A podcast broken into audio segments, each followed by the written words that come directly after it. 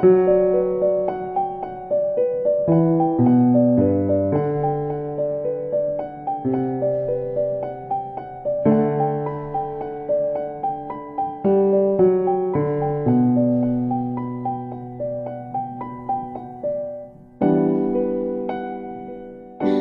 大家好，欢迎来到纵身一跃，我们一起探索自由丰盈的人生。我是珍妮子。这期节目我请来了我的朋友小黄，小黄是一个已经有十几年的老朋友了。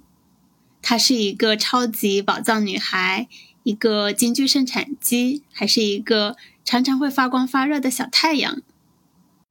我跟小黄其实平时的联系不是特别多。但是每次在我处于低谷、处于低能量、处于非常低迷的时候，我都会想要靠近他。然后每一次呢，他都会非常慷慨的给予我光和热，让我整个人的能量又重新拉满了。有一期节目第五期关于说如何好好爱自己那一期，还挺受欢迎的。那一期节目其实也是我受了小黄的很大的启发，然后录制的。之前有一次，我们有过一次比较高能量、高密度的聊天。在那次聊天的过程中，小黄也给我推荐了一本书，叫《养育你内心的小孩》。在那次聊天之后，我看了这本书，受到了很大的启发，然后就心血来潮的录了一期节目，大家可以去听听看。在这次聊天中，我和小黄聊了聊，在面对职场、亲密关系、原生家庭的困境的时候，他是如何进行破解的。在困境中如何进行自我探索，又是如何进行重生的？他又是如何决定不再扮演他人期待的角色？如何决定要按自己的意愿来过这一生？听了这期节目，你就会发现，她是一个特别勇敢又特别勇于探索自我的女孩。那么，我们就一起来听一听这期的聊天吧。各位纵身一跃的朋友们，大家好。我叫小黄，我是小健子，大概有认识十四年的朋友啊。我觉得我自己是一个勇于探索自我的人，也是一个比较热衷于闪闪发光的人。但我平时，但我平时都是比较光鲜亮丽的出现在身边朋友、同事的视角中。感觉今天要跟你聊的这个话题是低下情绪来进行自我探索，其实还会有一点小紧张。很立体的你，对吧？嗯，应该是的。不为人知的我，就希望不被认识的人听到、了解的我。可以。我们今天是要来聊啥？因为我这个主，我我这个播客的主题不是跟探索有关嘛，我就觉得你是个就是探索本人。很有探索的精神，就不管是在亲密关系、原生家庭，还有你自己的工作啊这些，我感觉你就就特别有这种探索的意识。嗯，也是比较契合你的播。哎，我突然想起，是是不是起源于上次我们有一次超长时间的聊天，大概聊了八九个小时一口气，你还记不记得？对，应该是去年。反正那个时候我状态挺不好的，那个时候我不是跟你聊了天嘛，然后看了看了你给我介绍的那本书之后，调整了几个月吧，现在觉得状态还挺好的。嗯，我觉得上次跟你聊天还也还蛮受益匪浅的，就发现啊，我们是十多年的朋友，但是就没有那么认真的去深入的去挖掘彼此的内心。我觉得很需要这种契机，然后我们平时可能聊得多的话题都会比较外在。就是工作呀、生活呀，或者是在我们世俗世界，就是这些东西会聊的比较多。但是真正去剖析内心，然后去很把自己很袒露、打开的去跟人家分享交流，可能是不太大家不太习惯做的一件事情。但是我觉得这个事情其实还蛮重要的。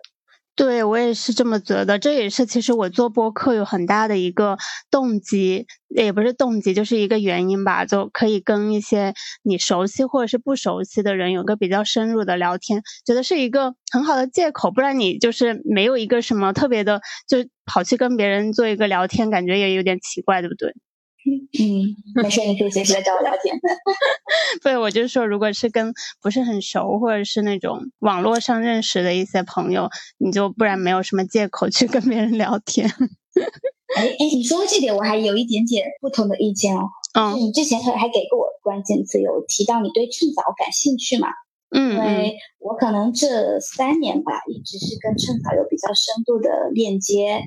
嗯，然后讲到这个，就是可能这三年我有还蛮不同的一些感悟。因为在以前，我可能也是一个比较沉浸于自己升级打怪，然后从学习到工作，然后到职场晋升，一直沉浸在这个网上的这样的一个体系中，就是两两耳不闻窗外事。但是自从二零二零年我可能深度接入趁早之后，我发现我的世界又打开了。然后在这之后，我反而真的获取到了能够跟可能陌生人、不同行业的人，可能是从来之前没有机会接触打照面的人。也能够很近的能够拉近彼此的关系，能跟他们真的能够袒露心扉去交流自我，其实真的还能做到，可能是你没有这么尝试过。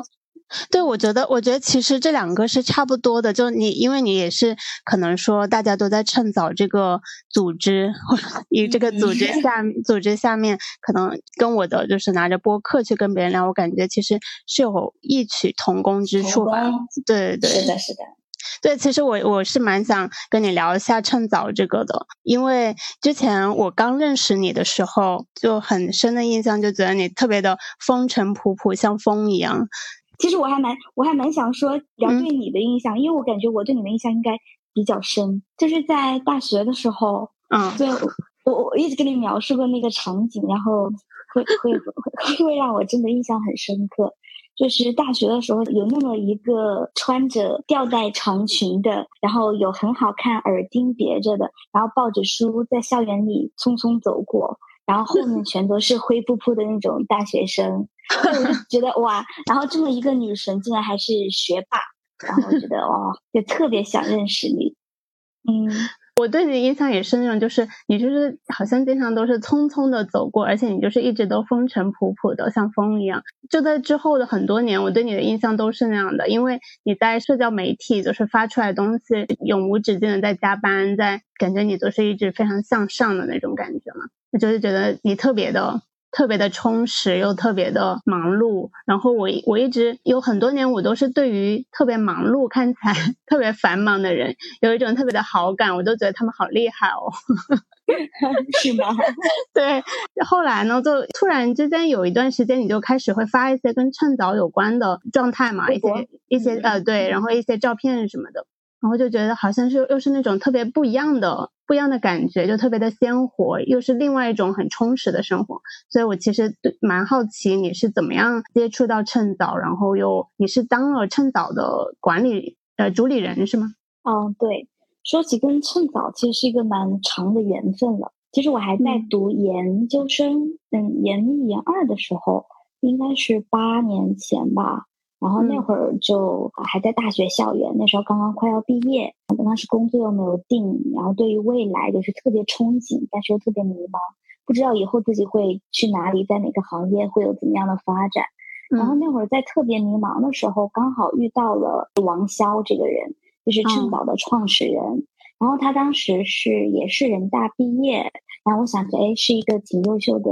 师姐。然后他当时有出了很励志的书。然后也做了一个文创品牌，做一个文创品牌是有叫趁早效率手册。然后当时我可能就买了这样一本效率效率手册，然后每天会记录更新自己的一些生活学习状态，然后就会这样每天的打卡记录，然后就会让自己觉得自己的生活是非常充实的。我当时看着他的书呢，就会发现哦，原来是可以有这样的一种活法。他一直会特别推崇的一句话是说，我们所有人都应该要按自己的意愿过一生。就是他会从自己对人生意义的追寻，对时间管理经验的一些沉淀，然后去摸索自己的人生，然后他会把这些东西给记录下来。他每一步的一些成功、一些思考，他都会发生并且记录下来。然后其实这也是我们每一个普通人都会在经历的一些状态。我可能觉得刚好在那个时候就遇见了他，哎，我觉得他还走在前面，挺不错。那我挺愿意跟着他一起去来探索自己的人生。那个就是很早八九年前有了这么一个契机。然后当时没过多久我就毕业了，然后从北京来到了广州一所新的城市，开始自己的生活，也从校园走到职场，然后也经历了很多新的挑战跟迷茫。然后当时会知道趁早，它其实因为大家对趁早的理念比较认同，当时是在全国各地，大家都自发组建了很多趁早的读书会和趁早的跑团，因为他比较鼓励大家要多阅读、要运动，然后去自己去掌控自己的时间跟人生，所以大家都在做这样的行动。然后我到广州之后发现，因为，广州也有这样的趁早读书会，那会儿就已经关注了。但是初入职场的我，就是当时特别特别忙，就完全没有时间精力去接触这些。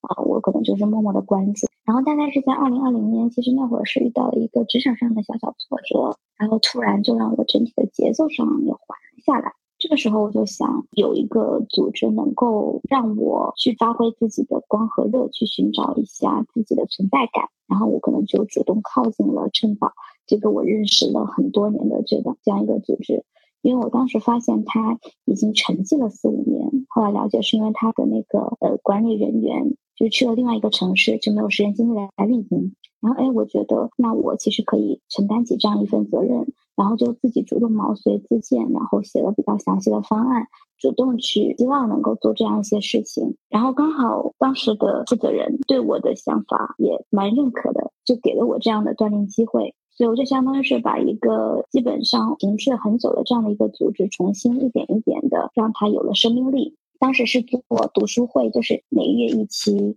然后带着大家一起每个月打卡三本书。因为其实，在这样的过程中，我自己能收获很多，也能够带着有相同想法跟行动的人一起去思考、去探索。然后在这个过程中呢，也吸引了很多不同的人，其实想跟我很做朋友，或者是说想我们一起来做这样的事情。然后当时从我一个人到慢慢的有了十个人的团队，就是后后续的三年吧，线上线下的，然后我就开展了非常多丰富的活动，然后也因此聚集到了更多对趁早理念特别认同的人。然后大家都是，其实怎么说呢？趁早是一群自律人、自律的女性社群吧，可以这么说。王潇，我知道，我我也是这段时间好像才关注到，我看了好像他有他有开好多档的播客啊，在小宇宙里面点进去可以看到主播有多少播客的嘛，好像看到他有很多，然后也有关注到他的微博，他应该他是现在还是在做趁早是吗？对他相当于是直接以这个来创业，成立了这样一家公司。然后这家公司的使命就是帮助更多人去养成好习惯，对这样一个比较反人性的这样的一个 创业公司。我想知道你是是怎么理解“趁早”的呀？因为我对他的理解就是听到他的字面意思，我就觉得他是想说的是趁早行动。我首先想到的就是 张爱玲的那句名言：“出名要趁早。” 但是你觉得真的是这样的吗？真的什么东西都都需要趁早吗？记得你经常有跟我说一句话，就给了我很大的鼓舞。你说在时间面前，我们永远都有选择吗？既然我们其实都有时间，都可以慢慢的去 选择我们想要的，然后按我们自己的意愿来去过了这一生，那真的什么都需要去趁早行动嘛？因为我觉得现在在这个社会，大家都好着急啊，然后也经常会很焦虑，去追赶各种各样的目标，然后感觉就是从这一点到下一点，特别的。有点焦虑，对不对？对，过度积极，因为我我记得那个有一本书叫《倦怠社会》，他说的就是一个特别过度积极的一个社会，没有任何的留白和那种就是空白的那种时间。所以我就在想，就是趁早跟你说的时间面前，我们永远都有选择。你觉不觉得里面有一点点微妙的矛盾？其实我想讲讲，其实趁早并不完全是它字面上的意思。嗯。对，像我我突然想起有个那个趁早的闺蜜，她是现在在法法国定居。然后当她跟她老公说，她现在正在一个组织比较活跃，这个组织翻译成英文叫 as soon as possible。然后她老公就非常不理解，就作为一个法国人更加不能理解，说啊为什么要那么快？嗯，不能接受。其实并不是这样的。嗯，趁早呢，它相当于当时当时其实。其实是因为他最先写了一本书，叫《明白要趁早》。嗯，其实就相当于是明白一些道理要趁早的这样的一个。一开始有这么一句“不要早了”这样的一句口号，然后然后后续的组织也沿用叫这个名字。但其实趁早这个组织，它最核心的一个理念，它倡导的是要过自律的人生，你自己的人生去明白，去去掌控自己的生活，是吗？大概这么理解，因为在我在我理解，可能趁早你可以说是这么一群自律的人，也可以说是一种活法。它相当于是有这么一群人，他们会主动去探索自己的人生，去思考生人生的意义，想去很早的去去去想明白自己想要去往的方向在哪里。然后如果有那么一个目标和方向在那里，那么我们怎么去用更好的方式，或者说去抵达它，相当于是我感觉是一种在给自己的人生做日课的感觉，也是一条这是一一个非常具象的自我探索的路。它并不是说，比如说，哎，我要呃成为一名老师，或者说，哎，我要我要可能收入达到多少多少。并不是说这么具象的目标，可以说对每一个人，你的人生其实都是很丰富，可以有很多不同的抵达点。但是他希望你是在这个过程中，一直是对自己有着非常清醒的自我，并且拥有这样掌控自己人生的能力去往前走这样的一种状态。嗯，因为你刚刚说，呃，其实是因为你一开始在就是职场上有遇到小小的挫折之后，你想要就去寻找其他可以发光发热的地方，所以你去可能接就是靠近了趁早。然后可能想去用另外一种别的方式再去探索你自己的生活，你自己的人生。那你觉得你在就是整个在趁早的这个过程中，你有觉得你收获到了什么吗？就是说在你的探索的过程中，你有没有觉得自己有什么改变吗？嗯，我感觉对我的改变还蛮大的，感受到了。就是可能在可能说的节点是在二零二零年初吧，也刚好是疫情刚刚开始的那会儿。嗯，然后。在这个节点之前，我可能就是你口中描述的那样一个永远风尘仆仆、永远忙碌、不会停歇，像把自己像拧拧紧了的一个闹钟，拧拧紧了发条的这样一个闹钟，就会一直在奔跑，一直在运转，就从来没有停歇过的这样的一个状态。哦，可能二零二零年深度的接入了趁早，我感觉我整个人都会不同了，会变得更加立体了。因为我发现，就是在工作之外，还有生活、有社交、有朋友、有爱好，有很多向内探索的东西和向外去沟通交流的东西。我感觉有一种世界被打开的感觉。其实我觉得，就是简单来说，就是认识了挺多不同的朋友吧，从每个人身上能够学到新的东西。然后我觉得自己是一个还挺热爱学习的人，就是能从身边的不种各种不同的人和事都能够发现哎闪光的点。然后靠近他们，学习他们，然后我会觉得自己会变得成为一个更加丰富、更加立体的这样的一个人。所以我觉得，可能这几年我是属于一个越来越认可或者满意自己的这样的一个状态。嗯，你说你特别擅长学习，热爱学习，我觉得是真的，你超级爱学习。就是不仅仅是说学生时代意义说的这种学习，就是你不是也跟我说过，你有就系统的去学一些心理学上的东西吗？我们顺利的转到了心理学这个话题，就是 你不是说你有一些比较，你你在遇到一些问题的时候，你可能就会，你当时跟我描述就是说你会把它当成一个课题，然后扎进去去研究它，然后就让自己高分毕业。你能不能说一说，就是你去探索这进行心理学的这方面探索的经历啊？确实，我我觉得我我是属于一个这几年来说是属于碰到什么问题就会集中精力去进行专题学习的这样一个状态。然后确实是自从二零二零年碰到职场有一些小失意之后，然后我又发现啊，原来我可能在职场上会有一些课题没有经营好，然后我觉得自己的心理承受能力不是特别强。当时有小小的被 PUA 到，然后当时我也觉得，哎，我怎么会这个样子？我怎么会在这个方面出现这么大的一个挫败？因为我觉得自己是一个还蛮追求完美的人，就是各方面都挺要强的。所以当当我遭遇到人生中可能呃比较直接的这样的一个挫败的时候，我就会去反思。然后这个时候我可能就刚好遇到了心理学的这个课题。哎，直接这么说不好，万一人家听到呢？不会吧？不会的。当时我觉得自己都快有一点点走到抑郁的这样的一个状态，然后我觉得可能不太能接受，然后这个契机，然后我就特别想把这个事情给弄明白。我觉得如果想要学习心理学，想弄明白自己是不是哪里真的出现了问题，那么我应该怎么去做呢？那也不是，我就很想说，当时那个，当时有被领导 PUA 到，嗯，他当时会对我说了让我比较扎心的话。嗯，他会觉得你这个人能力不行，人品不行，价值不行，说我们团队不需要你了，我们公司不需要你了，你可以走了。然后我觉得你应该去看心理医生，是不是你呃觉得觉得哎呀也不好，太丧了。没关系，你就随便说。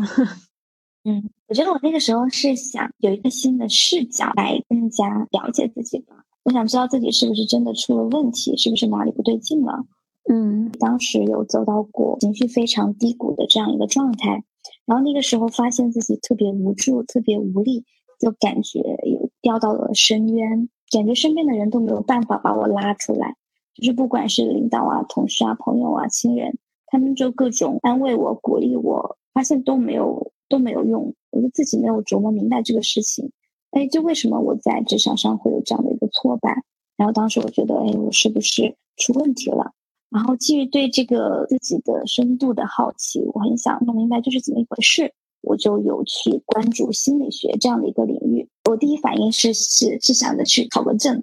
那我觉得 如果有考证这样的一个节点在，那可能。呃，可以倒逼着我去比较系统的去输入一些知识，所以我当时就大概花了一到两个月的时间吧，集中进行了学习，然后大概知道了各种心理学的流派，然后各种心理学的知识，然后也去考了一个证，然后当时学的会比较认真，是带着问题去学的，所以也是顺利通过了。就至少我弄明白了一件事情，就是当你的情绪走到个别低谷。并且它影响到了你的社会功能，就比如说，可能就是社交也会受到影响，或者说影响到你的生理功能，就可能会经常的失眠啊、焦虑啊，然后或者是有一些身体的或者是社交功能的一些方面的反应，那可能说明你的情绪的真的会出了一些些小毛病。嗯，然后，然后其实，但是这也没有什么可怕的，就相当于是其实是在提醒你应该去。主动的去解决这些问题，然后你才能够重新的走出来。有了这样的一个心理学知识是打底之后，然后我就对自己比较放心了。我说啊，其实我并没有那么大的问题。然后也是因为这样一个契机，让我觉得，哎，这是一门非常有意思的领域。然后顺着这这一点，我就对自己感兴趣的话题，就是开始各种读书，然后就比较好奇，可能哎，我的性格为什么是这个样子？我的原生家庭是怎么走过来？嗯，那我可能大家生活中遇到不同的问题，有可能会是因为什么样的成因？我可能带着这些生活中的疑问，就一本一本书的去读，然后就越读越有趣，就发现啊，有一个新的视角可以去解读自己，解读身边的人，然后就觉得嗯，还还蛮有意思的。嗯，你觉得你探索了心理学之后，你更了解你自己了吗？我觉得有更了解自己吧。我觉得我现在其实一直还是像你说的，会带着课题的思路，然后去面对各种问题。然后我觉得这几年我陆续遇到了很多不同，像以往就只是简单的学习、考试、升级打怪、找更好的工作、上升到更好的一个职级的这样的一个一直简单向上的这样的一个维度。那可能这几年我可能陆续会遇到，包括之前讲的一些可能对自我内心的探索，然后对可能。是不是因为我们讲的太多太丧了，我内心又会有一种不想把那种特别丧的自己给呈现出来的这样的一个心结在？就是我我感觉好像我们聊到了一些比较负能量状态的这样的一些话题，然后我可能会有一些。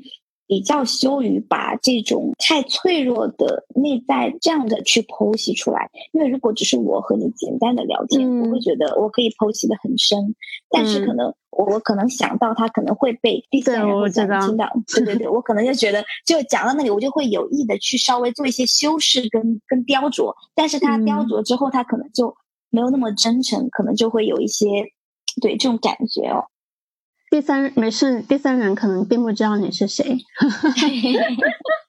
对我，我其实我其实有看，就是呃，我前几天翻你的微博，然后看到你在写你三十二岁，应该是三十二岁差不多那时候，你写了一个小写的一个小的总结嘛。我就觉得，我第一遍看的时候，我是看到了，就是你写了很多呃，让我觉得你特别闪亮的东西，因为你一直在我的印象中，就是你给我的感觉都是 bling bling 特别的 闪亮、闪闪发光的，但是。在看的过程中，其实我可以看到，可能是因为呃，我们有过比较深入的交流，就是我能了解一些你的事情之后，然后我看的时候，其实我可以看到，就是你虽然写的很就是闪光的你自己，但是我也看到了里面其中有一个就是比较脆弱的脆弱的小人儿那种感觉，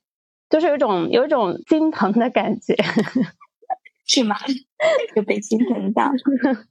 就是可能你会比较习惯于，其实可能人性也都是这样，就是比较习惯于把闪亮的东西给大家看，但是可能比较就丧气、比较负面一点的东西都不是很就是乐于乐于给大家看。对对对，会不会一直有一种很用力的感觉？其实有。哦，我跟你说，“用力”这个词，就是其实我有想到很多次这个词。我觉得你有一点点，而且你之前你之前说你是永不停歇嘛，我觉得你有哎，就是你会让我有一种你一直特别的努力，然后马不停蹄的那种感觉。你会不会也有这种感觉？嗯，我其实我之前有一次跟你聊的时候，我应该有说过，就是我觉得我很多年都有，但是这两这几年开始，我觉得有一点点松动，我可能有一点疲倦。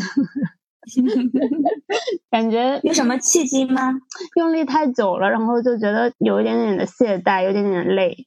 嗯，契机应该就是工作。我觉得工作让我觉得太太长时间的高强度工作让我觉得有点疲倦，然后就会开始有点松动。以及说我之前不是裸辞什么的，都是因为这个。但是我就我就特别佩服你，我觉得你这么多年好像你都不会觉得累诶。其实你说到这就会聊到一个另外比较有一点点低能量的这样的一个一个话题，嗯，因为因为我像我一个特别好的闺蜜，她是一位比较专业的心理咨询师，嗯，然后她可能非常了解我的各种生活呃各种经历。她前阵有跟我讲说，我终于知道为什么你永远这么上进、这么要强、这么不肯松懈，嗯，因为她就。发现了我这样的一个心理动因，然后当时是因为他剖析了我的原生家庭，嗯，对，然后他给我分析，呃，我可能是刚好在遇到原生家这样的一个课题。啊，刚刚你不是一直在讲我有经历各种课题嘛？嗯，我觉得这几年的成长特别多。其实我觉得自己比较明显的是有经历了三个课题吧。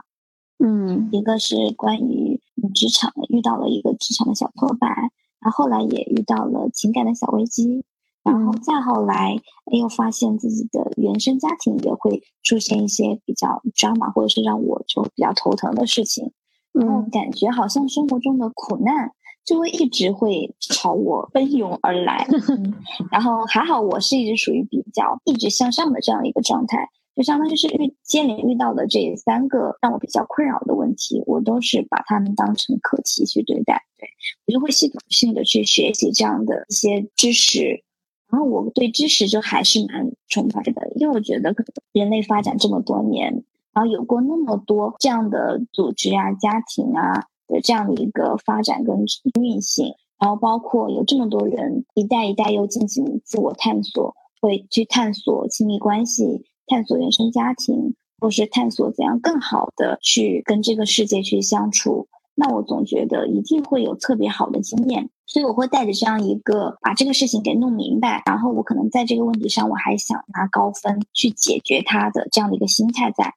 然后比较幸运的是，这三个问题都被我还比较好的化解掉了。你刚刚讲到的这个，我为什么一直这么用力的状态，也是我最近遇到的一个困扰，就是发现自己的原生家庭其实并不是特别理想。当时我有一个做心理咨询师的闺蜜，然后她有认真的给我做个剖析。呃，其实我们家是属于爸爸妈妈都不太乐意长大的这样的这样的一个角色。然后我们家三人是属于我一直是那个我们家的主心骨。哦。然后就是当问题需要去面对，然后需要去解决的，好像一直是我。所以在我们三个人中，我一直是那个永远拿第一名，永远有非常好的成绩能够摆在他们的面前。然后当我们家庭遇到各种危机困难的时候，呃，我会有能力，或者是说去锻炼出能力去面对它，去解决它。相当于是让我自己在不断变得更加强大的这样一条路上会一直奔跑，其实我自己有讲到过自己，回忆到自己可能十几岁的年纪。其实我那会儿特别不喜欢我的家。我我那会儿其实年少的时候，我很爱写日记。当时我大概写了有十来本日记吧。嗯，自己其实还是一个蛮敏感的，情绪还挺多的一个女孩子。嗯，但是我可能通过日记这样一个渠道，我会自己去宽慰自己，去安慰自己，去给自己想办法解决。然后在跟自我的对话中，我觉得完成了一个自我的疗愈跟和解。我觉得这个是一件还蛮棒的一个事情。所以我从小到大就是成长的还比较健康，然后就是自己的各种情绪也能够都被关照到，然后加上身边的朋友啊，像老师啊、长辈啊，都还比较都很还蛮关关心我，所以我又觉得自己的成长的还算比较顺利吧。但其实我一直会很想逃离家庭。我以前会觉得，我念书去北京了，那我以后就再也不想回来了。包括我可能后来从北京到了广州，那我也特别不想再回到自己的家，就从来没有就是想真正的扎根回去的这样的一个想法。哎，也不对。当时有想为了爱情回去过一次，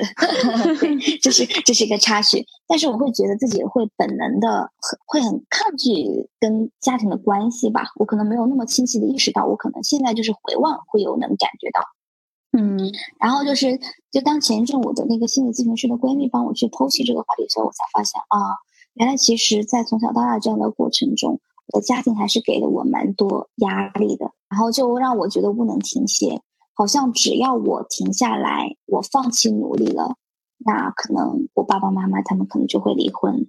或者我爸爸妈妈他们就会，我们这个家庭可能就会破碎，然后好像什么东西，什么我我想要的美好的被爱的感觉，全都会没有。所以我觉得其实是基于一种破碎的不被爱的恐惧，然后一直在推着我，追逐着我，一直往前跑。嗯。大概是这样一种状态，嗯，那你觉得你现在还会这样吗？还会觉得需要一直的往前跑吗？嗯，其实我我也认真反思过这个问题，然后当我意识到这个的时候，我就会再去回想，我发现好像这样其实是一种到了一种路径依赖的感觉，就可能我可能和我爸妈妈在一起的时候，我会一直想要成为一个很棒的大人。然后包括可能刚开始工作遇到了特别严厉、严厉过头的领导，就是控制欲会比特别强。其实，其实像我的另一个父母，然后会对我潜能极尽开发，然后会压榨压榨到我完全没法喘息，然后直到我整个人的状态都崩了，可能才会停下来。然后其实是重复了之前的这样一个路径。包括我之前可能跟我的队友在亲密关系上也出过其实类似的问题，就是我们两个人的相处会处成一种我会无尽的付出跟牺牲，然后可能对方会对我有特别多的要求跟期待，好像如果我没有达到某个期待，我不优秀了，我不闪光了，可能那我们的关系，我们的爱是不是就会破碎？就会，我发现自己是处于一直处于这样的一个状态里，所以我就觉得自己可能一直风尘仆仆不肯停歇的一个一个动力吧，可能是在这里。但是当我意识到这个问题之后，哎，那其实这一切又都不一样了。我就发现这样的状态其实是不对的，我可以选择的。我发现他如果可以选择的话，我希望不是这个样子。然后我后来就会慢慢的去明白，那么我跟我原生家庭的关系。嗯，跟我的可能领导、领领导、上级、权威的关系，或者说跟我亲密关系里边队队友的关系，那其实都是可以有重新的这样的一个定义，或者是说去做这样的去努力和经营的。然后可能在去多像你想想像你好奇的，对我对可能心理学领域的知识有更多的理解的这样的一个基础上，我就发现自己会有比较好的方法。或者是说，呃，解决的办法去应对这些，就感觉就都比较豁然开朗。包括我现在可以，呃，云淡风轻的去讲这些，因为我就不会被他们困扰。然后我现在其实，嗯，转向更多的是处于一个会去思考，哎，那我是怎样的一个人？那我其实自己想过怎样的人生？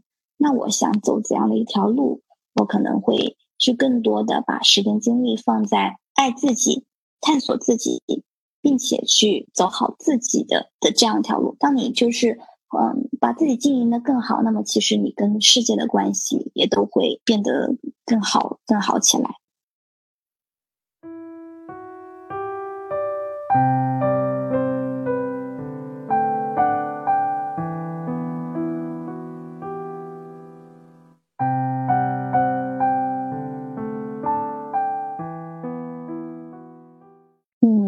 其其实我也蛮好奇你的耶，因为我觉 得，对，因为我觉得小健子你也嗯一直是一个对自我、对内心探索、对亲密关系会一直有特别多的关注力，然后会一直想去寻求一些什么，也想知道一些答案，也会沉浸在其中，会有时候也会受到一些困扰。我想知道你是怎么看待你跟这一部分关系的相处的。我觉得一般会呃真正去探索它，然后会把关注力放在那里的人，都是因为他遇到了一些困境，不然他不会去关注这些问题的。我记得简历里就是，嗯，我们都不是都很喜欢的一个女女神级人物简历，她说就是一个人在亲密关系中是什么样，在职场和或者是在和跟家人、跟朋友的相处也是会怎么样的。其实我觉得这些东西都是一脉相承的。如果嗯你往最根源的地方去看，我觉得还是应该最根源的还是原生家庭，就是原生家庭导致了你的性格是怎么样，然后你跟在跟家人啊、跟朋友是怎么样的一个模式可。能等到你去就是有了亲密关系，然后或者是之后你去工作在职场，其实你跟你的领导、你的就是你的伴侣之间的关系是很容易去复制这样的模式的，但是。就有时候说到原生家庭的时候，因为可能听过太多这样子的，我有时候会有一点点的抵触，就会觉得，呃，怎么又来了，又说原生家庭，就觉得好像就是谁谁的原生家庭没有点，就是没有点问题，你什么事情都追溯到原生家庭的话，会不会有一点就是在推卸责任？我我记得就是在看那个《再见爱人》的时候嘛，就是 每个人好像都会说到，就是张婉婷不是特别的有有一些会让我觉得特别窒息的时候嘛，然后。后等到他去说原因的时候，他就会开始说他十二岁的时候怎么样。然后一说十二岁的时候，我当时就会心里面有一点点的反感，就会觉得这么久以前的事情真的跟这个有关系吗？然后苏诗丁跟那个卢哥之间，他不是有有一集也是苏诗丁也在是突然说起他童年怎么怎么样的事情嘛。然后呃，卢哥就特别大的反应，他就觉得这个跟他们的爱情没有关系。别人可能不是特别理解他为什么会有那样的反应，我其实也。不不是很理解，但还是小小的能够从我的角度，我可能会觉得说，呃，这个东西小时候那么小时候的事情，真的跟这个关系有这么大吗？就是你一定要又从你从小时候开始讲起嘛？我觉得我不知道卢哥当时是不是心里面有那么一点点的，是因为这个，所以他反应特别的大。你你是怎么看待就是原生家庭跟跟你后来的关系的？真的会有这么大的关系吗？你跟你你的父母从小时候是怎么相处的？真的能够影响到你以后吗？嗯，你说到这个话题，其实我之前也会有同感，因为只要讲起原生家庭这个词，都好像有一些消极或者带一些怨念的这样的一些色彩，好像我们就是开始对自己的来处要进行责备。所以，当前几年这个词特别火的时候，我也仅仅的停留在对它表面字义的这样的一个理解，也会是同样的感觉。但是，可能当我真正的去关注这个这个课题，真正去探索、去研究之后，发现并不是那样简单的理解的字面的意思。现在在我看来，因为其实原生家庭是你代表着你的来处，因为其实我也是看了很多不同视角的一个解读。嗯，其实确实，原生家庭的印记会很大的反映在你现在的你跟外部的人际关系的相处的这样的一个，确实是有着很深的这样的一个牵连，这个是逃不过去的。嗯，然后但是特别可喜的一点是，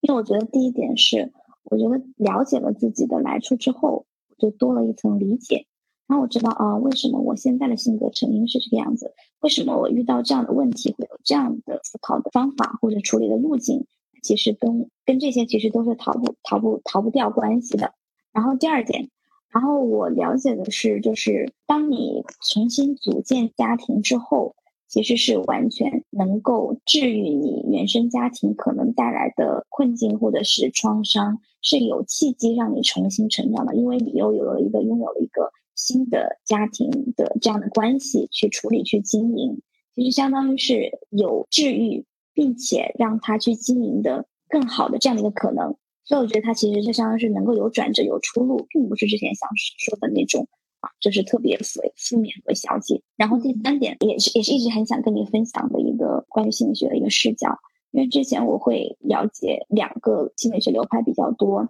一个是弗洛伊德的原因原因论，一个是阿德勒的目的论。其实他们两个人相当于是能够很好的帮我去和解掉这个问题。弗洛伊德他的视角其实相当于是觉得你现在所有的你自己都是由过去造成的。过去带来的影响促成的，所以相当于是能够从你身上回溯回溯到很多你以往的事情，就是能够解释为什么你现在是这个样子，为什么你现在是你。但是有另外一个心理学流派是阿德勒的思想，它是目的论，因为他的一个心理学思想是你将要去到哪里，那么其实这么一个目的的指引，能够让你发挥人的无限的一个潜能，就是说，哪怕你原生家庭很不好。哪怕你现在遇到，你现在是一个非常负面深渊的一个状态，但是只要你的目标非常清晰明亮，那你其实是完全人能够有能力成长、超越，并且能够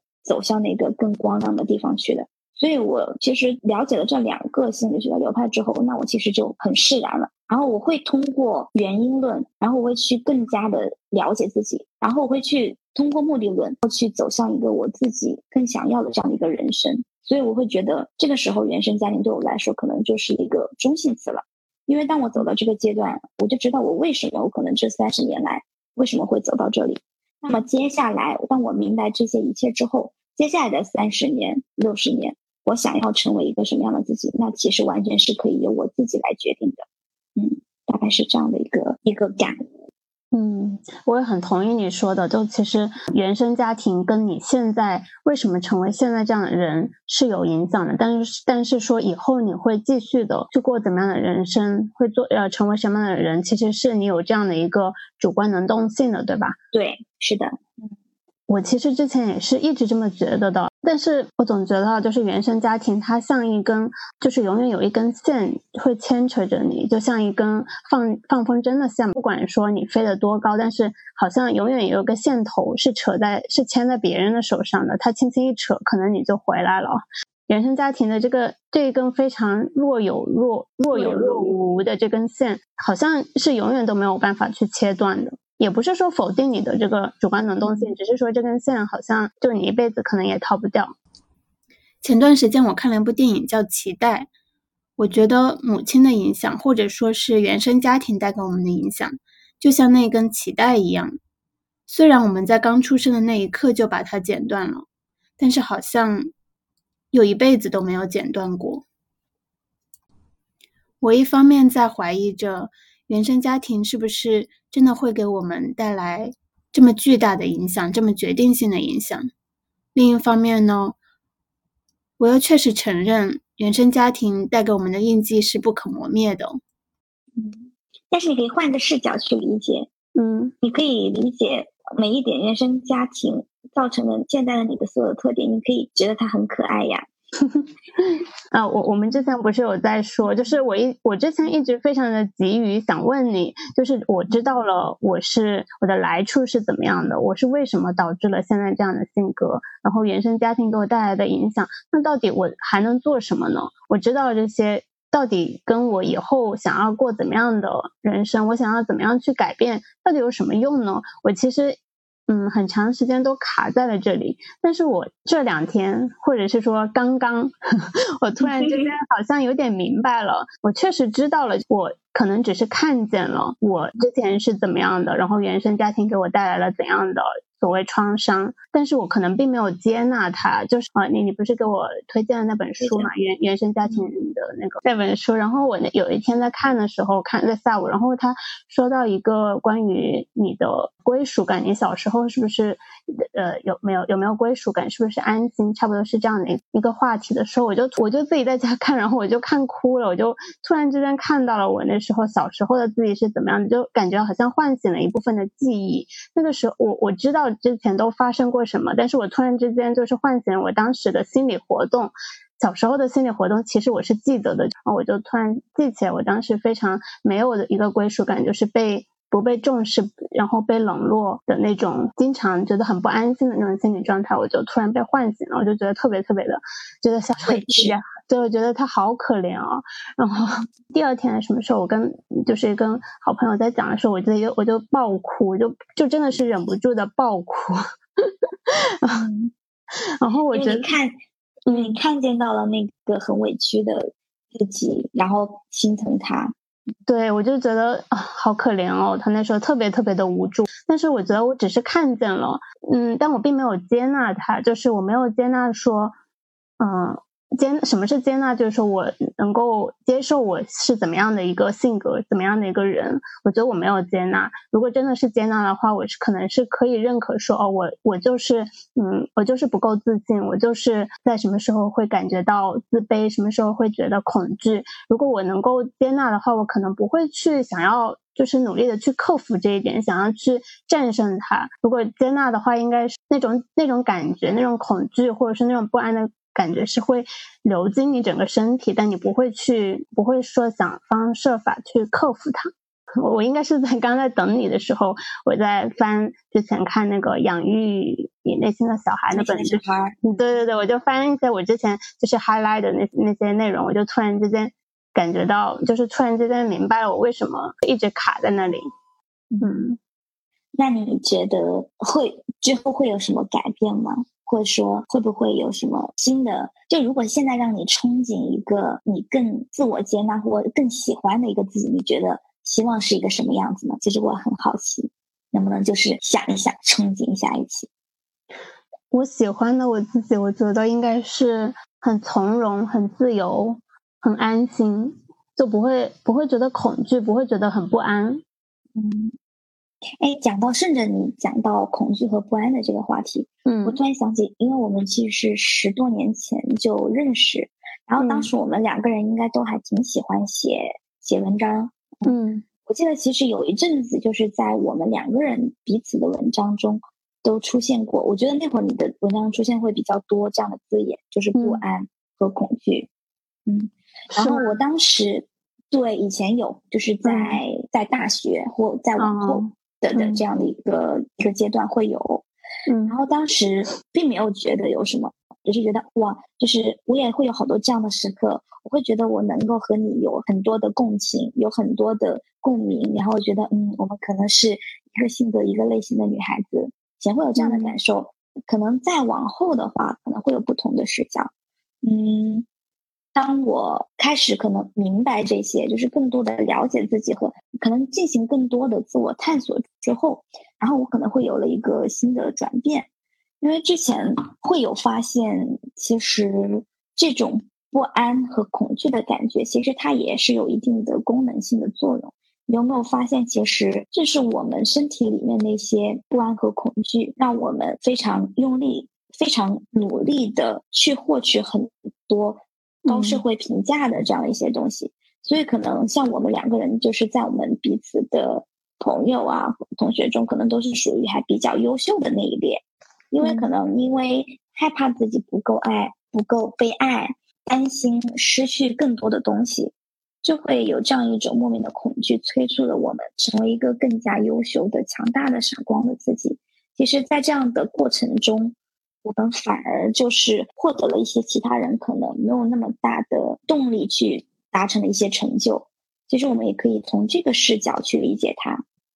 就前阵子，呃，我跟那个我的那个闺蜜在探讨这个问题，然后我们刚好有说到，我就说，那其实我也发现自己这样的一个恐惧的动力在。那其实这样是不是不对的？这样是不是一种负面的情绪？这样如果一直萦绕着我，我是不是就会一直是一个这样比较低能量的，或者不够满意自己的状态？这样是不是就是不够好的一生？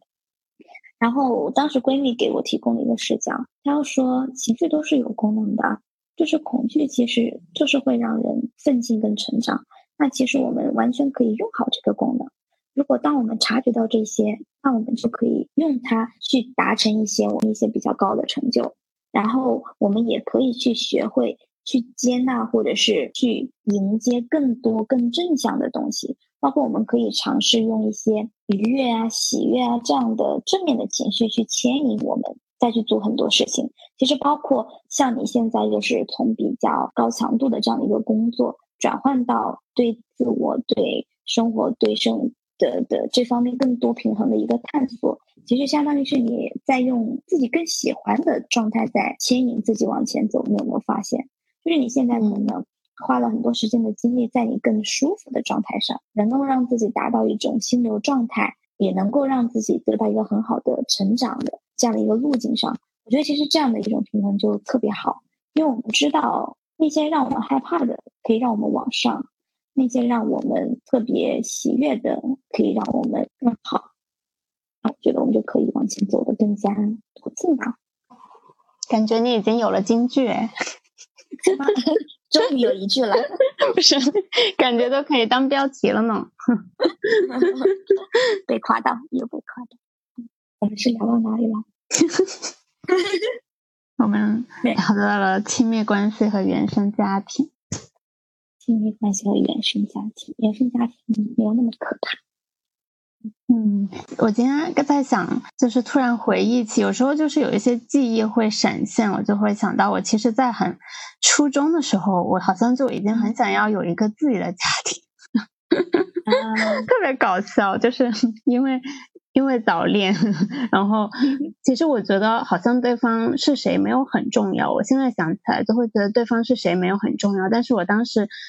就会觉得特别的，嗯，特别有一种渴望，就是希望可以跟他有一个自己的新的家庭。然后，特别是到晚上的时候，如果我们两个呃在一起散步啊，或者在外面，然后要回家的时候，我就会特别的渴望，我可以不要回自己的家，可以跟他有一个有一个自己的小家庭。然后，以及说我后面到大学或者是其他时候工作什么的，然后。跟一群人在一起，然后可能有一对情侣或者是一对夫妻，然后他们可以两个人一起回家时，我就会特别的羡慕他们，我就会觉得我的想象里面都会觉得他们两个可以回去一个特别明亮、特别特别开心、幸福的家，那我就很不想回自己家。所以你有没有你有没有发现，其实你对这种爱与被爱的这种氛围，其实会特别的向往？嗯，我记得你之前有有好奇过一点。说看到是更多的是女性在探索自己，不管是通过心理学的探索，还是对原生家庭、对亲密关系、对自我的探索，都是在更积极努力的想解决问题。相对而言，但是男性却似乎好像是没有，他们总认为自己没有问题，亲密关系也没有问题。对啊，在那个《再见爱人》好像第一季、第二季不都是吗？都是女女性觉得有问题，然后要来参加这个综艺，男性都觉得我们的婚姻没问题啊。宋宁峰也觉得没问题，但张婉婷觉得有问题。我我刚刚想讲的一个一个点是，今天是看到一个什么话比较触动？他是说，可能一直沉浸在情绪关系。或者说，对对这些议题的，对爱和被爱这些议题的人，他其实可能，比如说你一直特别关注爱和被爱，那很有可能其实是在你成长的过程中，你在这部分其实是有缺失的。嗯，有很多的关注力，其实相当于是在潜意识是让我们去让自己更圆满，去寻求一个更完整的自己，不会有这样的一个倾向。然后可能女性又会更加敏感，可能从本能上就会更多的关注自我，嗯，然后更关注关系，所以能够看到这样的一个情形。其实我可能就是当面对了之前遇到的那一个、两个、三个课题，然后并且也比较体系的、理论化的去明白他们呃是什么，然后也找到了一些问题去解决之后，我反而好像都放下了。我现在的一个状态，可能真的是时间精力没有放特别多在这方面，我可能会更多的就把自己的精力放在其他的方面，就可能对工作呀、对事业呀、对爱好呀、对其他自我的实现，可能会关注更多，因为可能我好像把那些问题给解决掉了，那个课题我还比较不错的给毕业了，所以我好像就放过了它。然后我就会让其他更丰富的体验，或者是实现，或是追求，然后可能去让自己引领自己走向更开阔的探索之路了。对，是我的最近的一个感悟，你怎么看？嗯，我之前问那个问题啊，就是说看到很多的女性在探索自己，男性似乎没有。其实我问这个问题的时候，我可能是有一个有个假设，就是假设说你之前说你有亲密关系的危机，我可能并不知道就是对方做了什么，我只知道你你是怎么样，就是更加积极的去探索，然后怎么去解决这问题。我会觉得感觉到就是内心有一丝丝的不甘和觉得。不值得，我就会觉得凭什么？就凭什么只是你在探索，那对方他不需要去呃更加积极的去解决这个关系中的问题吗？所以我才会问出这样的问题。然后那回答你这个问题的初衷，但其实我反而我我自己会并不觉得自己是一个不甘的这样的一个状态。我反而觉得自己是特别勇敢、主动跟积极的那一个。其实不仅仅是跟不仅仅是跟队友的亲密关系，包括是跟其他的关系的相处，或者是当遇到问题的时候，我都希望自己一直是积极主动去解决问题的那个人。因为我觉得在这个，因为我觉得在这个这个过程中，我希望看到问题，并且亲手去解决它。因为我觉得这会让我有新的成长。对于这种让自己不断成长的这样一个状态，我自己会是非常认可的。然后，另外我会觉得他人的人生其实是不太能由我们所掌控的。就其实每个人对，因为我觉得每个人都有自己的人生，每个人都有自己的议题。他可能在这个问题上，他如果过不去，他没有去破解、去成长，他可能就会一直困在自己的困境里。那既然我没有能力去解决别人的问题，那我我其实就先把自己的这个问题给解决好。我觉得这是我所能掌控的，所以我就自己在做。所以我可能会觉得，嗯，自己还是蛮勇敢的，就不会有不甘。嗯，对我其实，在问这个问题的时候，我也觉得，我我心里面有一个答案，就是我觉得，就是每个人都有自己的课题嘛，有自己的边界，他有他要去解决的课题，他有他要走的路，但是。嗯，如果是两个，因为不一样，因为对方是你的伴侣，你们是需要一起生活的，你们需要去一起度过这个人生。如果只是你在成长，如果他没有再去探索，没有去成长的话，那你不会担心说两个人没有办法就是共同的以同样的步伐前进吗？嗯，如果如果单是直观的去想，我觉得应该会是有这种担心。但是就我自己的经历来说，我觉得可能自己能够左右的是自己的课题。那我首先会自己主动的把自己的课题给解决好。然后，其实，在关系的相互的影响中，其实你自己的在这份感情中的努力，对对，也可以带动对方。嗯，因为包括我之前有给你分享过一个沙龙。嗯，不知道，当时好像有 PPT 和录音，我不知道有没有听过。然后其实当对，其实那个那个那个那个那个沙龙的分享，就给我还蛮多感悟的。他其实是讲当时那个议题是关于亲密关亲密关系的困境与重生。然后我会去了解高质量的亲密关系，其实在我的大白话理解，就是你要让自己成长，然后你也要看见别人，让别人有成长的空间跟可能。就是你包容自己的时候，你也包容他人，然后你就是会有一种能够看见并且接纳彼此的这样的一种理念在。那其实这种东西其实就是相互的，嗯，这是我大概的当时的一种理解，并且其实我也有根据这种理，然后去实践，我发现，哎，真的就还蛮好的。其实大家其实都是，呃，大家都是很鲜活的、很很真诚的这样的个体。当你非常认真努力的做自己，并且为了你们的关系去做改善和努力，其实他人都看得到的。就是当别人看到，其实他也会被触动到，他也会去做很多改变，然后可能你们两个人就能够去向着更好的这样的方向去努力。嗯嗯，有道理。好玄玄乎吗？不玄乎，我觉得确实是的。嗯，正常情况其实都是因为能量。两个人之间是可以互动的，他是可以感受到的，然后你可能也是可以带动他，除非如果带不动，我觉得那就那那可能就不适合一起继续往前走。然后说到说到那个亲密关系，其实我当时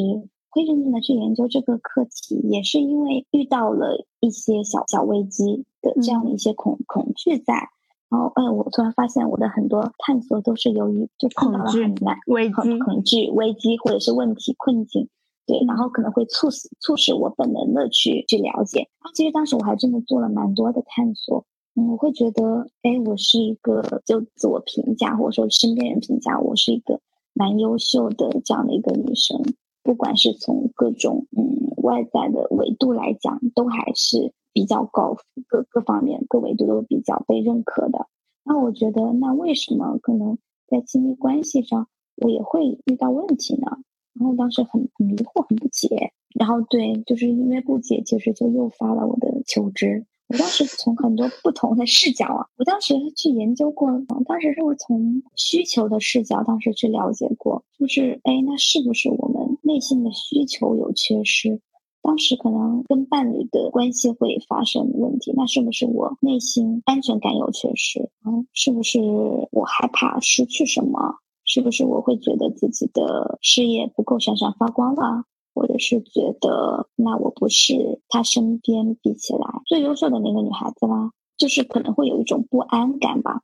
嗯，然后从需求视角，我后来想到的破解，就是当你发现自己内心的需求有缺失，那你可以去看见它，也可以去补足它。这一点就是我之前给你推荐过一本书，就是那个养育自己内心的小，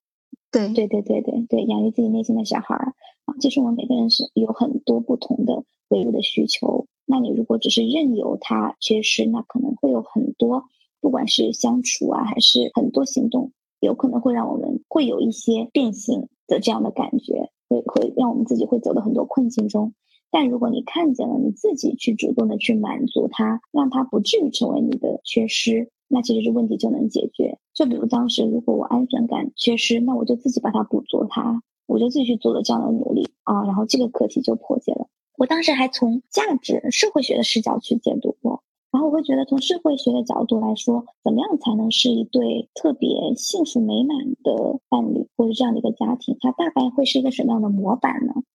然后当时找到一个切口是社会学的价值交换理论，这个是会被很多人认可，也会被很多人不认同的，就觉得价价值交换理论会不会觉得太物质或者说太现实？但其实这是一个社会学的视角。从社会学的理论来讲，其实特别稳定的一对伴侣的这样的一个关系，他们能够非常维持的特别好。它其实是基于一个三角理论，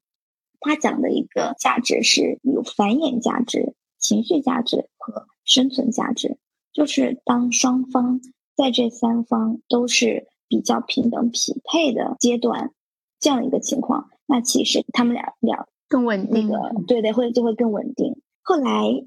后来我会就去从关系的角度，从心理学角度再去理解亲密关系的时候，视角又不一样了。就是会从原生家庭的塑造你现在性格和的成因，然后就知道你大概会是怎样的一个跟人相处的这样一个模式。然后两个不同的原生家庭要组建一个新的新生的这样的一个家庭，它会有怎样的磨合？那你怎么去通过你们两个人组建的新的小家庭，然后去治愈彼此身上之前原生家庭带来的一些创伤，或者是不好的一些体验，或者怎么把之前的特别好的东西再给扩大发扬，或者说双方去补足、去感染，然后去探索一个更加紧密的、更幸福的这样的一个小家庭的这样的一个，其实还是一个蛮有意思的这样的一个课题，关系的视角去理解人，然后这点我还蛮接纳的。其实我就不否认之前学习过的各方面的知识，我觉得都还蛮有道理，就是可以从不同的角度去理解，然后也会让我明白哦，原来是这样子。我会对了解知识就还我会觉得蛮欣喜的，我就觉得哎，原来我又明白了这么个道理哦，原来是这样。原来嗯，那我们这个题可以这么去解。那如果你想拿高分，那你可以这样拿高分，对。然后解完这个题，我也可以去解下一个题了。我发现你非常的崇尚知识，而且，嗯，就是你把这些都当做一个个题，然后你会去像就是像学生的时候一样去解题，然后要拿高分，好学生视角哎，感觉是好，一直没长大。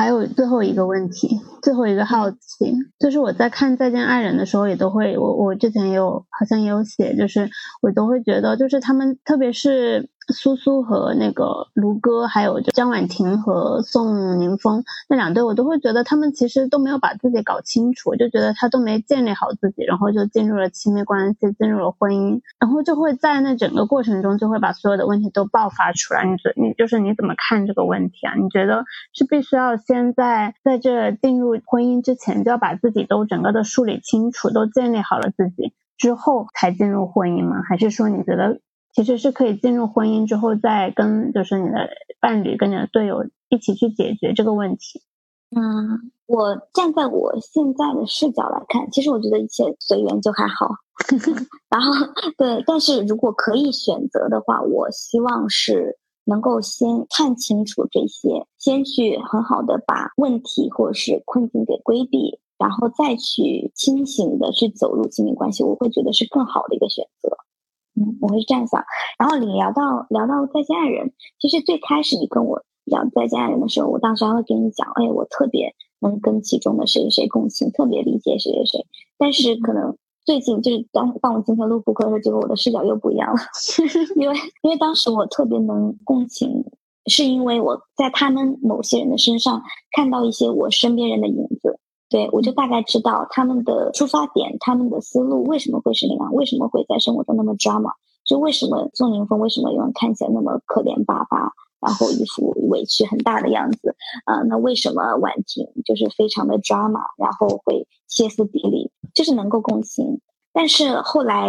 对，也是因为你的提醒，我也又去研究了一些，就是他们如果是从心理学视角，然后去。呃，关系的视角去理解他们，然后好像又有了不同的新的认识。简单的讲讲一下，嗯，就比如像胡歌和苏诗丁他们那一对，其实他们两个人都会一直有点都没长大的状态，都是处于有点像幼儿园小朋友。他们对他们会会属于这种状态，他们就会嗯，觉得自己特别追求爱，然后觉得对方很大的承诺能够给自己这样很大的一个满足。但其实他们他们两个人的共同问题是，并没有能够很好的有很高功能的去解决自己的人生的困境和问题，然后可能是反而就是把希望寄托在相互的拯救上。嗯，其实可能这个是他们更多的一个困境。他们其实两个人应该分别要各自，他们两个人就是如果能够更长大一些、更成熟一些，能够很好的。是把自己人生其他的议题困境能够很好的掌握解决，那么他们就不会陷入到这种困境中。然后关于那个宋宁峰和婉婷的那一对，他们其实就还就比较宿命吧。婉婷其实会有一种特别愿意去拯救别人的感觉，就是他对于能够感受到宋宁峰身上的对他的特别大的需要。然后他自己能够非常能量很大的去拯救别人的这个事情特别着迷，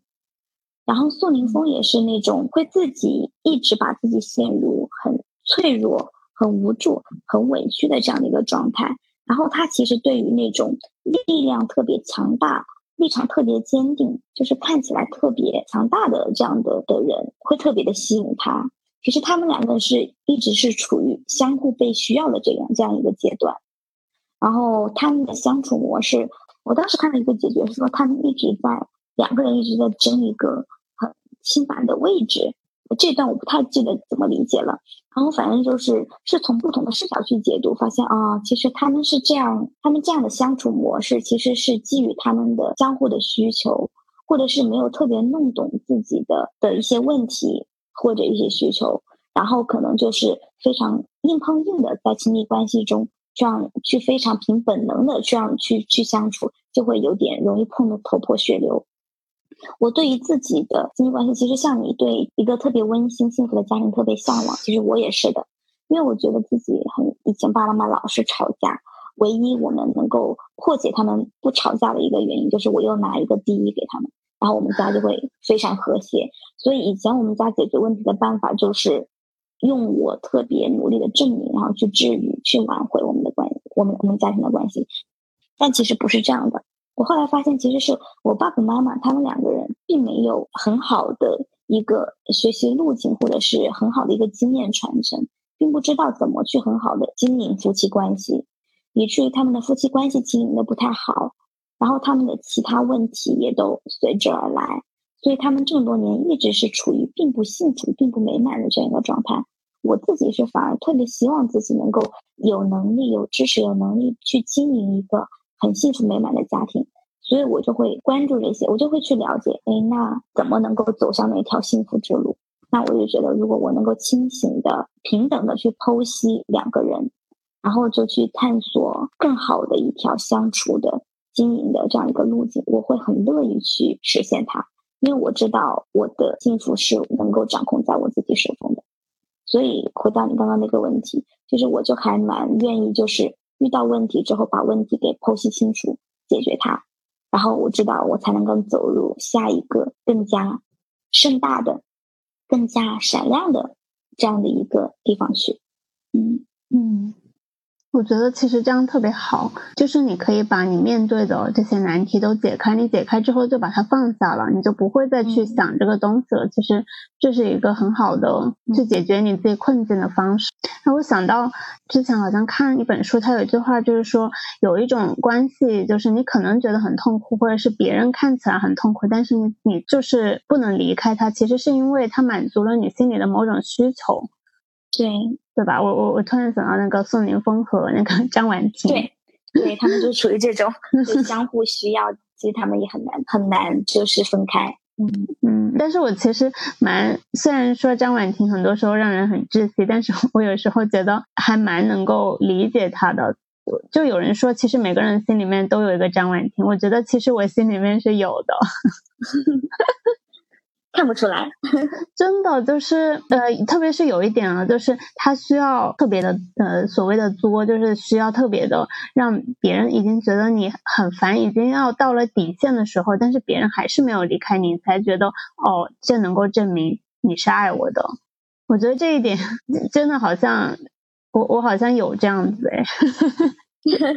因为我觉得婉婷她应该是之前在她之前的家庭中，她应该是属于一直不够被爱的这样的一个状态。就是在她小小的内心，就是在她很小的时候，并没有能力去面对这些的时候，她不得不成长，然后就就是长出非常坚硬的铠甲，然后进行自我保护。但是可能她一生都在追寻去治愈她那个不被爱的那个童年的自己，会有这样的感觉。然后他其实那么张牙舞爪的对待苏宁峰，他其实其实就是想证明自己是被爱的、被看见的。好，我要问最后一个问题，就是嘉宾保留问题。嗯，你有没有过纵身一跃的时刻？能不能分享一下？有没有什么故事？还真有纵身一跃。其实我会觉得，就是可能就是最近。因为我会觉得，在可能在二零二零年之前，我一直是处于顶着很多自我给的压力，或者是说外在给的压力，一直往前冲的这样的一个状态。嗯，然后可能在那之后会遇到很多不同的困境之后，我开始慢慢学会自己主动去直面问题、解决问题，然后一点点去成长。经历了这样大概三年多的成长，我觉得我现在进入了。主要是解决了困扰自己很多的一个一个的课题，然后我现在觉得自己会走到一个比较清醒的路上。我现在就会去思考，那我想要的人生是什么？我以前有很多自己很多努力，我会希望是我父母满意，我希望我爸我妈妈开心，或者是我希望我的爱人他是认可我的，我希望他是喜欢或者是欣赏我，我可能才会去做。所以，我以前一直活在为别人活的这样的一个角色里，但可能我也不不知道是从什么时候开始，我会很清晰的看到我自己，对我看到我自己，我也很重要，我可以自己来爱我自己，我可以有我自己的人生，我可以去设想任何一个我想要到达的地方，并且我努力去做。然后你应该也知道，我最近有在悄悄的开启一个新领域转型的这样的一个课题，但现在不要透露。嗯，对，好的。所以，所以，所以我觉得我现在应该是处于纵身一跃的刚开始跃的这样的一个阶段，因为我觉得可能从这一步开始，我是开始为自己而活。嗯，而不是被动的为他人的幸福、美好、开心，或是为他人活。嗯，所以我会觉得这是对我人生来说很大的一个转变。嗯，好棒哦，让我想到那一句说要按自己的意愿过一生，过一生，是吧？希望我们都可以按自己的意愿过一生。嗯，感觉这个 ending 可很很好，还行。那还好，那还好，好吧，好的，好的，那今天就这样吧，谢谢小黄，谢谢小健子，很开心，拜拜，拜拜，拜拜，感谢大家的陪伴，我们下期再见喽。